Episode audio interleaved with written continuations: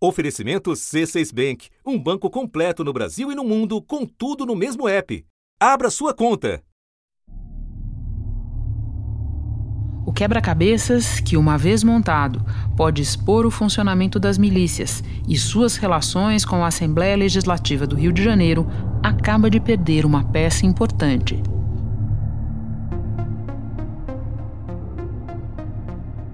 O chefe de uma das milícias do Rio de Janeiro foi morto pela polícia da Bahia. O ex-PM Adriano da Nóbrega estava foragido havia mais de um Adriano ano. Adriano Magalhães da Nóbrega estava escondido num sítio na cidade de Esplanada, a três horas de Salvador.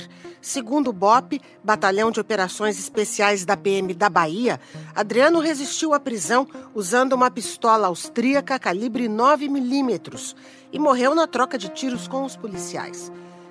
Denunciado pelo Ministério Público como um dos chefes da milícia que atua em Rio das Pedras, na zona oeste da capital fluminense, Capitão Adriano, como era conhecido, era personagem também de um outro inquérito, o que investiga a suspeita de prática de rachadinha no gabinete do então deputado estadual Flávio Bolsonaro, hoje senador. Adriano era conhecido de Fabrício Queiroz, que é investigado pelo esquema de rachadinhas na Alerj. Adriano da Nóbrega e o ex-PM Fabrício Queiroz foram do mesmo batalhão e se conheciam há mais de 15 anos. Mensagens trocadas entre Adriano e a mulher dele, Daniele, que fazem parte do inquérito das rachadinhas, citam Fabrício Queiroz. Em uma delas, o ex-capitão revela que também recebia parte dos desvios de salários da Alerj. Capitão Adriano era apontado ainda como um dos líderes do grupo de matadores da milícia.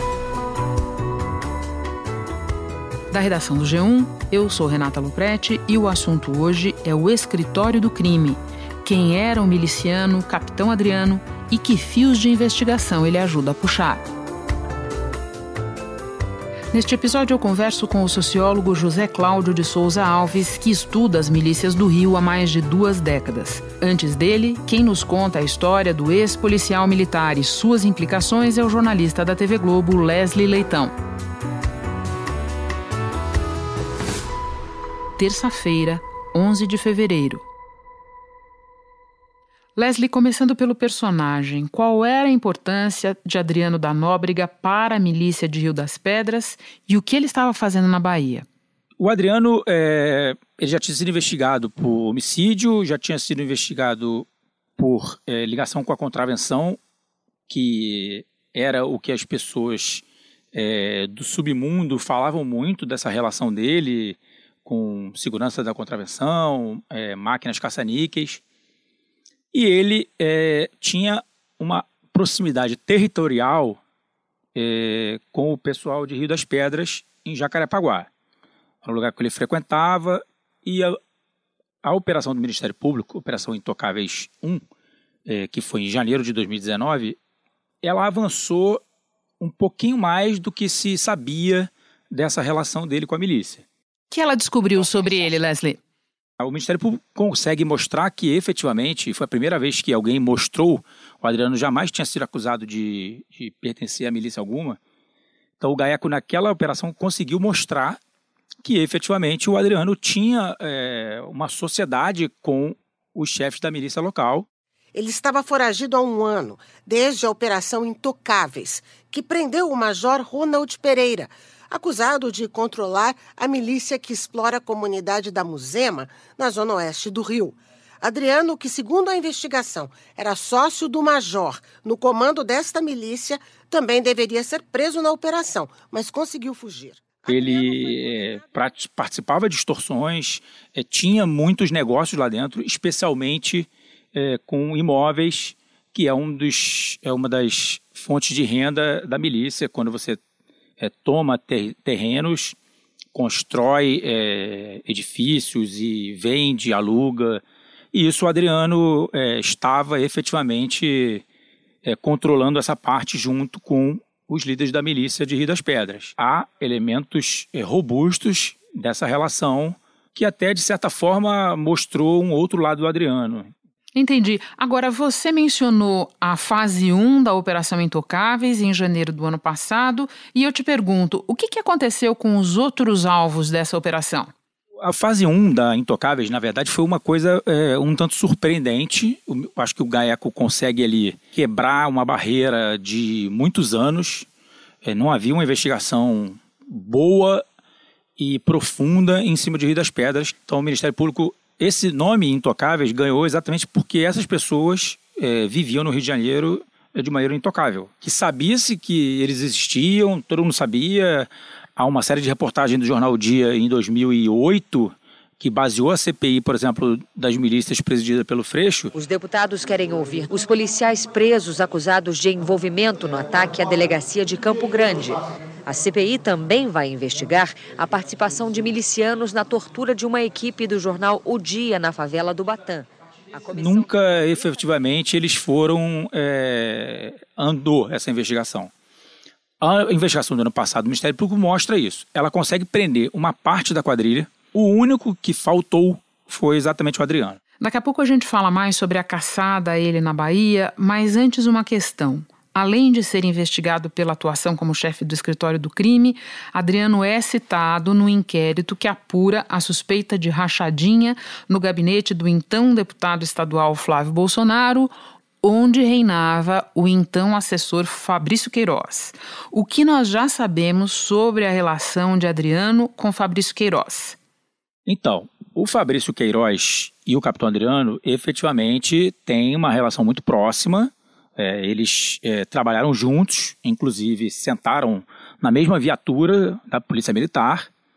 É, em 15 de maio de 2003, eles é, participaram, inclusive, juntos de um confronto em que morreu é, um rapaz chamado Anderson Rosa de Souza e eles assinaram juntos esse auto de resistência. Então, assim, eles tinham uma relação, é, vamos dizer aí, no mínimo, desde 2003. Mas era uma relação bem próxima, né? ele e o Queiroz. Eles, é, além da PM, eles estenderam esses laços. É, fica bem claro que o Queiroz consegue colocar parentes do Adriano no gabinete do Flávio Bolsonaro. A mãe do Adriano e a ex-mulher do Adriano, na época a mulher dele, é, foram funcionárias contratadas do gabinete do Flávio.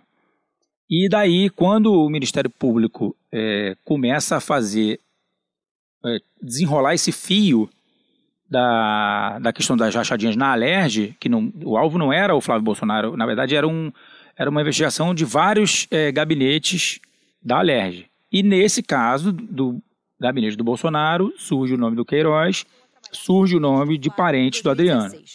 As duas são investigadas pela participação no esquema de rachadinhas, esquema em que parte do salário do assessor fica com o parlamentar. Um dos repasses apontados pelo COAF é, nessa investigação aberta, portanto, sobre Fabrício Queiroz, foi feito um depósito, um repasse de R$ 4.600 por uma dessas familiares é, de Adriano, o gordo, um dos investigados. Então isso fica um pouco, isso aproxima ainda mais dessa relação. Depois o Flávio Bolsonaro, descobre-se que o Flávio Bolsonaro é, homenageou o Adriano duas vezes. A principal delas é assim, é uma homenagem com a medalha Tiradentes. É, o próprio é, Jair Bolsonaro, na época deputado, chegou a, a homenagear e, e, fazer uma defesa do, do Adriano, que trabalhava como um excelente policial que não tinha é, nada a falar da reputação dele. Em outubro de 2003, o então tenente Adriano da Nóbrega foi homenageado na Assembleia Legislativa do Rio por Flávio Bolsonaro. Em julho de 2005, Flávio concedeu uma nova homenagem, a Medalha Tiradentes, a mais alta honraria da Assembleia Fluminense. Na época, Adriano estava preso, acusado de matar um guardador de carros que denunciou milicianos à polícia. A defesa de Jair Bolsonaro e do filho Flávio disse que Adriano da Nóbrega não tem ligação com a família Bolsonaro e que ele foi homenageado quando era ficha limpa e um herói da PM. A defesa disse ainda que a família sempre prestigiou a categoria de policiais militares e homenageou inúmeros policiais. Só para entender bem, o que, que já pesava contra o Adriano nessa época? Então, o Adriano já era, eh, já tinha sido denunciado, ele chegou a ser investigado, ele chegou a ser é, condenado num homicídio. Depois, é, em segunda instância, ele conseguiu ser absolvido. É, mas, assim, não era exatamente um personagem. Porque pior do que o que estava ali no papel, é, que se sabia, era o que se falava no bastidor. Então, assim, é, é difícil que é, não soubesse quem era o Adriano. O Adriano não é. O Adriano é, ganhou uma fama nos últimos tempos por causa dessa investigação, mas ele no universo, é, digamos, policialesco, ele já é um personagem muito conhecido. É, como a família Flávio, Queiroz, eles conhecem polícia. É, fica difícil de entender como eles não sabiam é, da relação do Adriano, por exemplo, com a, a máfia da contravenção, entendeu? E como é que o nome dele aparece no inquérito dos assassinatos da vereadora Marielle Franco e do motorista Anderson Gomes? Qual é a relação entre ele e o caso Marielle? O nome do Adriano, Adriano Magalhães da Nóbrega, ele está no inquérito. Por que, ele está no inquérito? Porque assim como o Adriano, outras 20, 30, 40 pessoas foram investigadas pela delegacia de homicídios. Então, assim, mas não era uma coisa concreta que havia uma denúncia de que o Adriano é, estava participando efetivamente do homicídio da Marielle. A ADH abriu um leque gigantesco de investigação que foi ouvindo as histórias de quem poderia, é, quem no submundo é, do Rio de Janeiro poderia estar por trás desse crime. Não se sabia nada. Nos, nos primeiros sete meses, é, a linha era totalmente diferente. Era Orlando da Curicica com supostamente o Marcelo Siciliano, vereador, como mandante. Essa linha, no dia 15 de outubro, quando entra uma denúncia anônima, ela muda totalmente. E chega, é, segundo a DH, é, o suspeito passa a ser o Rony Lessa. Então, assim, voltando ao Adriano. Ah, havia relação do Rony Lessa com o Adriano? Sim, no passado eles tiveram relação. Então, assim, eles dois foram do BOP, tá? Eles eram caveiras do BOP, são policiais ultra treinados, é, mas eles não tinham mais essa relação tão próxima. Se você. Se a gente come, nessa apuração que a gente fez ao longo do caso Marielle, a gente sabia, por exemplo, é, que em 2016 eles tiveram um problema entre eles. Rony Lessa e Capitão Adriano, você diz? Isso, isso. Rony Lessa e Capitão Adriano.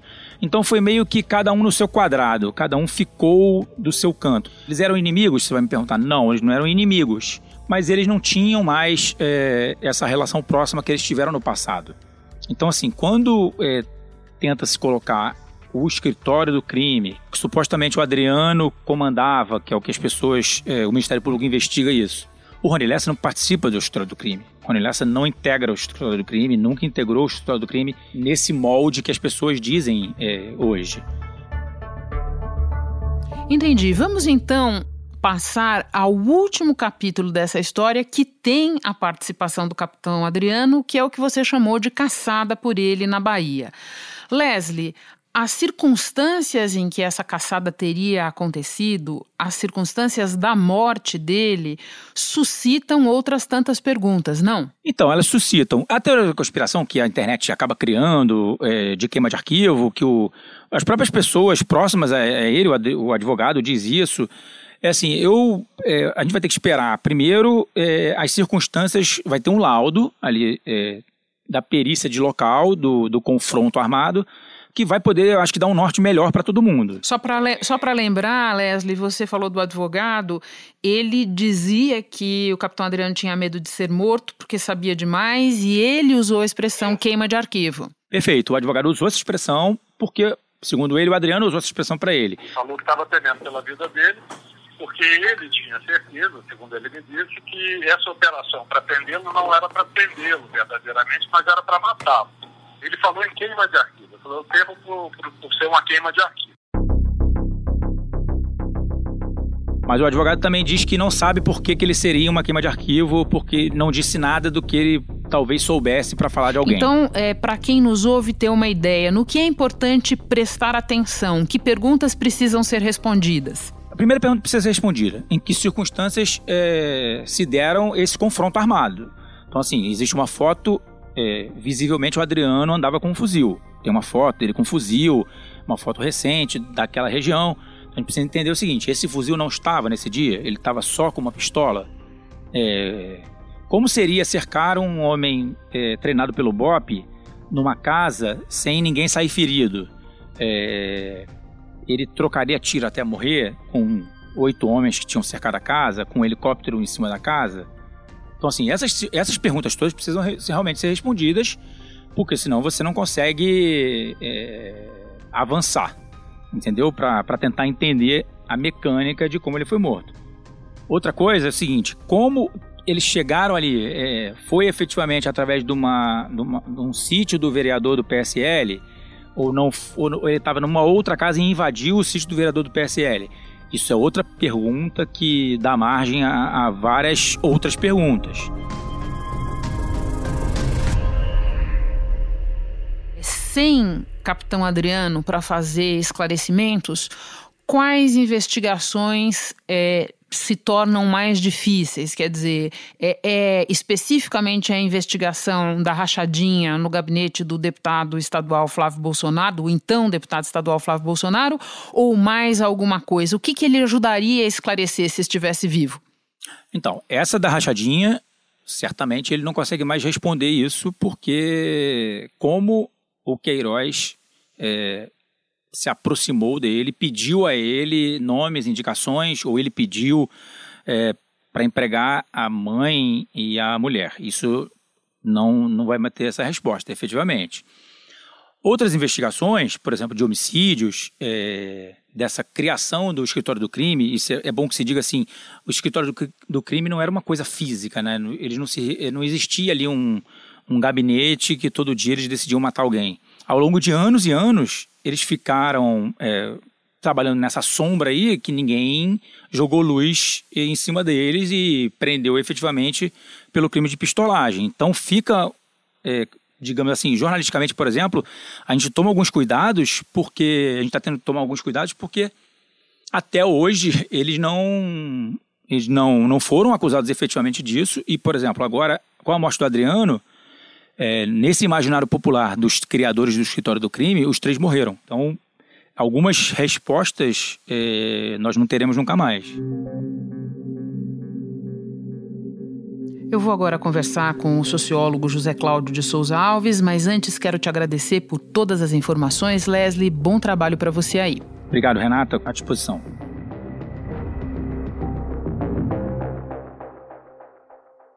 Zé Cláudio, qual é a origem da milícia de Rio das Pedras e o que ela tem de particular na comparação com outras do Rio de Janeiro? Então, ela, é uma, ela é uma milícia de uma comunidade um, que surge por volta dos anos 70, cresce muito nos 80, basicamente imigração nordestina. E essa milícia se constitui uma forma de proteção para comerciantes daquela região, e dessa forma ela tem uma origem no que nós chamamos de polícia mineira uma polícia que cobrava taxas, cobrava segurança, mas também já é inicialmente envolvida com um grupo de extermínio. Normalmente eu digo que milícias são uma fase. A base de todas as milícias no Rio de Janeiro são os grupos de extermínio que surgiram a partir do final dos anos 60. Na Baixada Fluminense é são mais antigas, elas vêm desse final dos anos 60. No Rio elas são mais recentes e aí Rio das Pedras é uma que se constitui nesse momento aí por volta dos anos 80, mas a força da milícia como ela é hoje, porque ela é uma fase desses grupos de extermínio que vai lidar com vários negócios, com vários mercados, com várias mercadorias, e eles entraram forte na questão, além do, da cobrança de taxa de segurança, construção de venda de terrenos e construção de imóveis.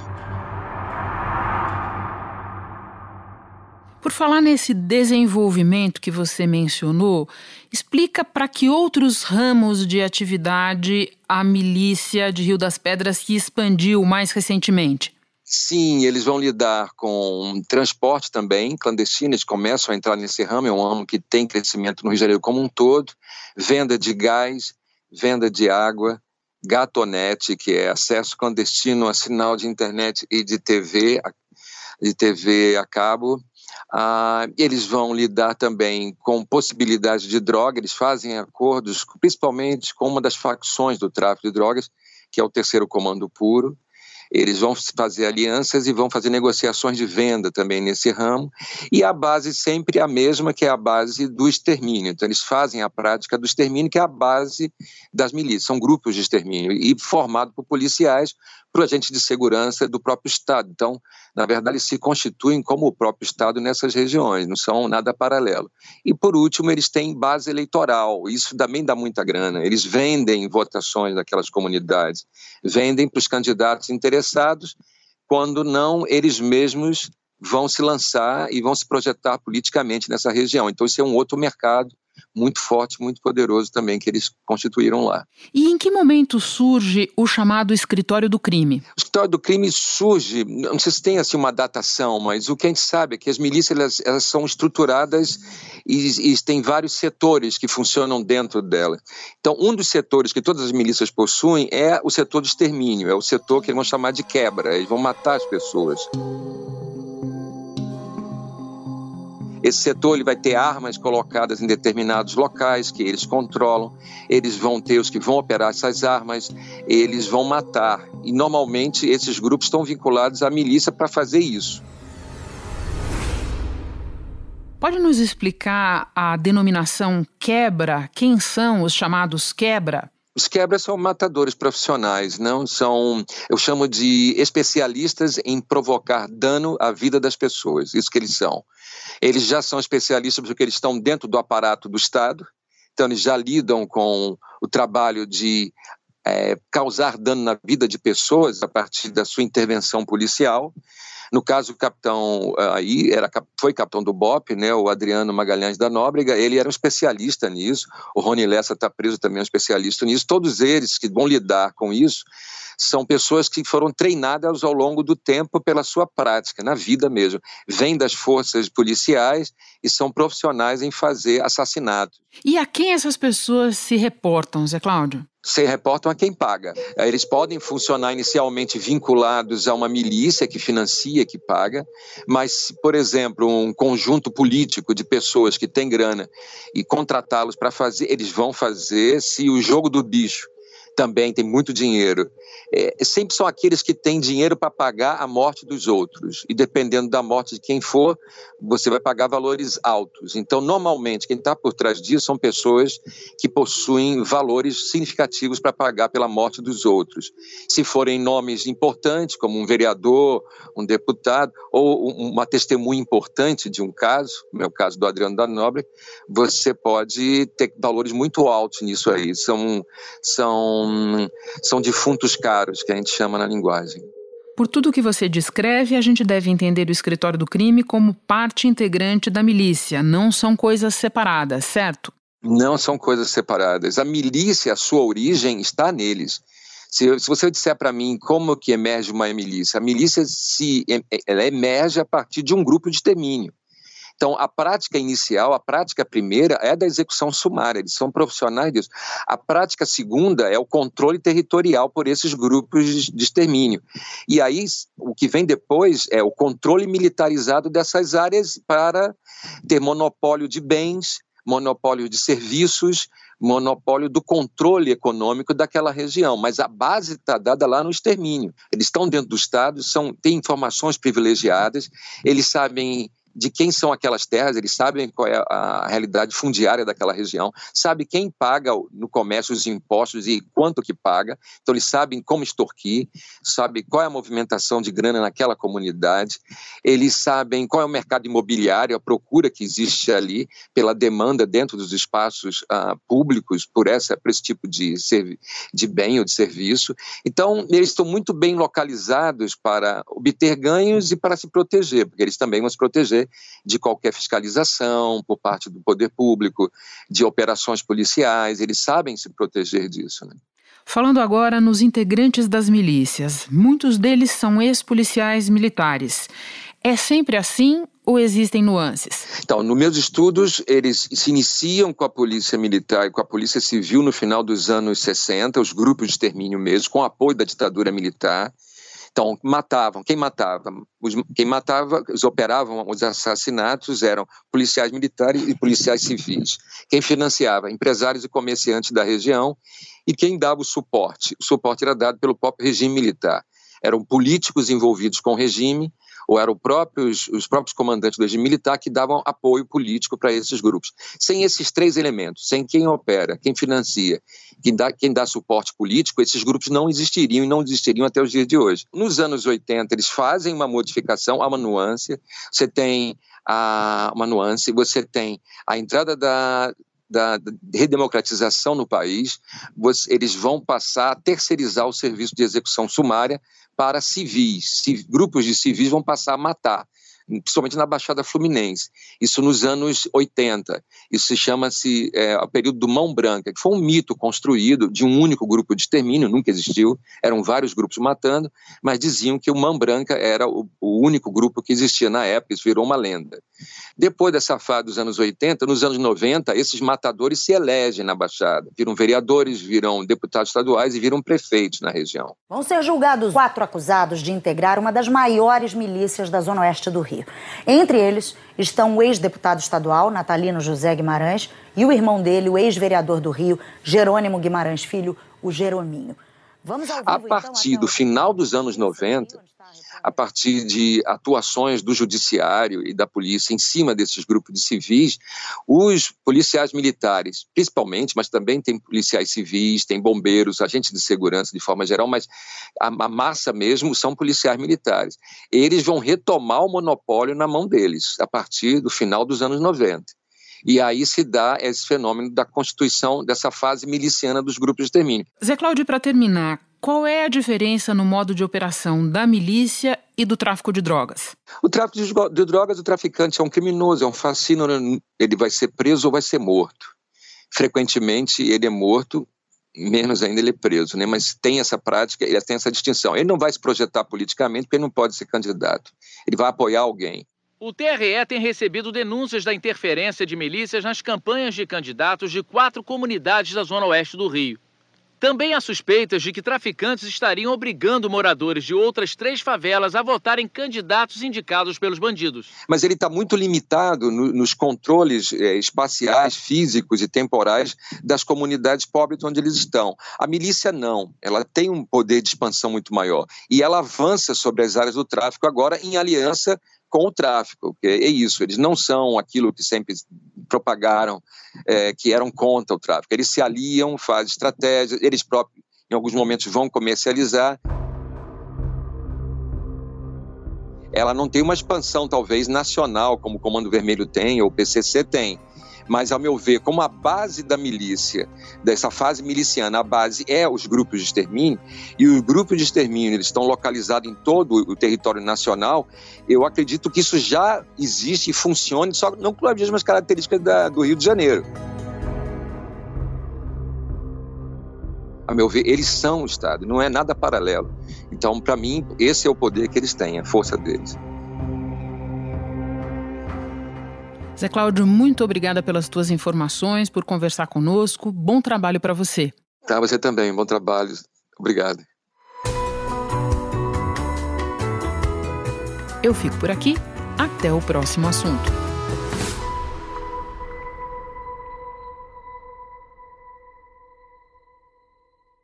Você no topo da experiência financeira que um banco pode oferecer. Escolha um banco completo no Brasil e em qualquer lugar do mundo. Abra sua conta no C6 Bank.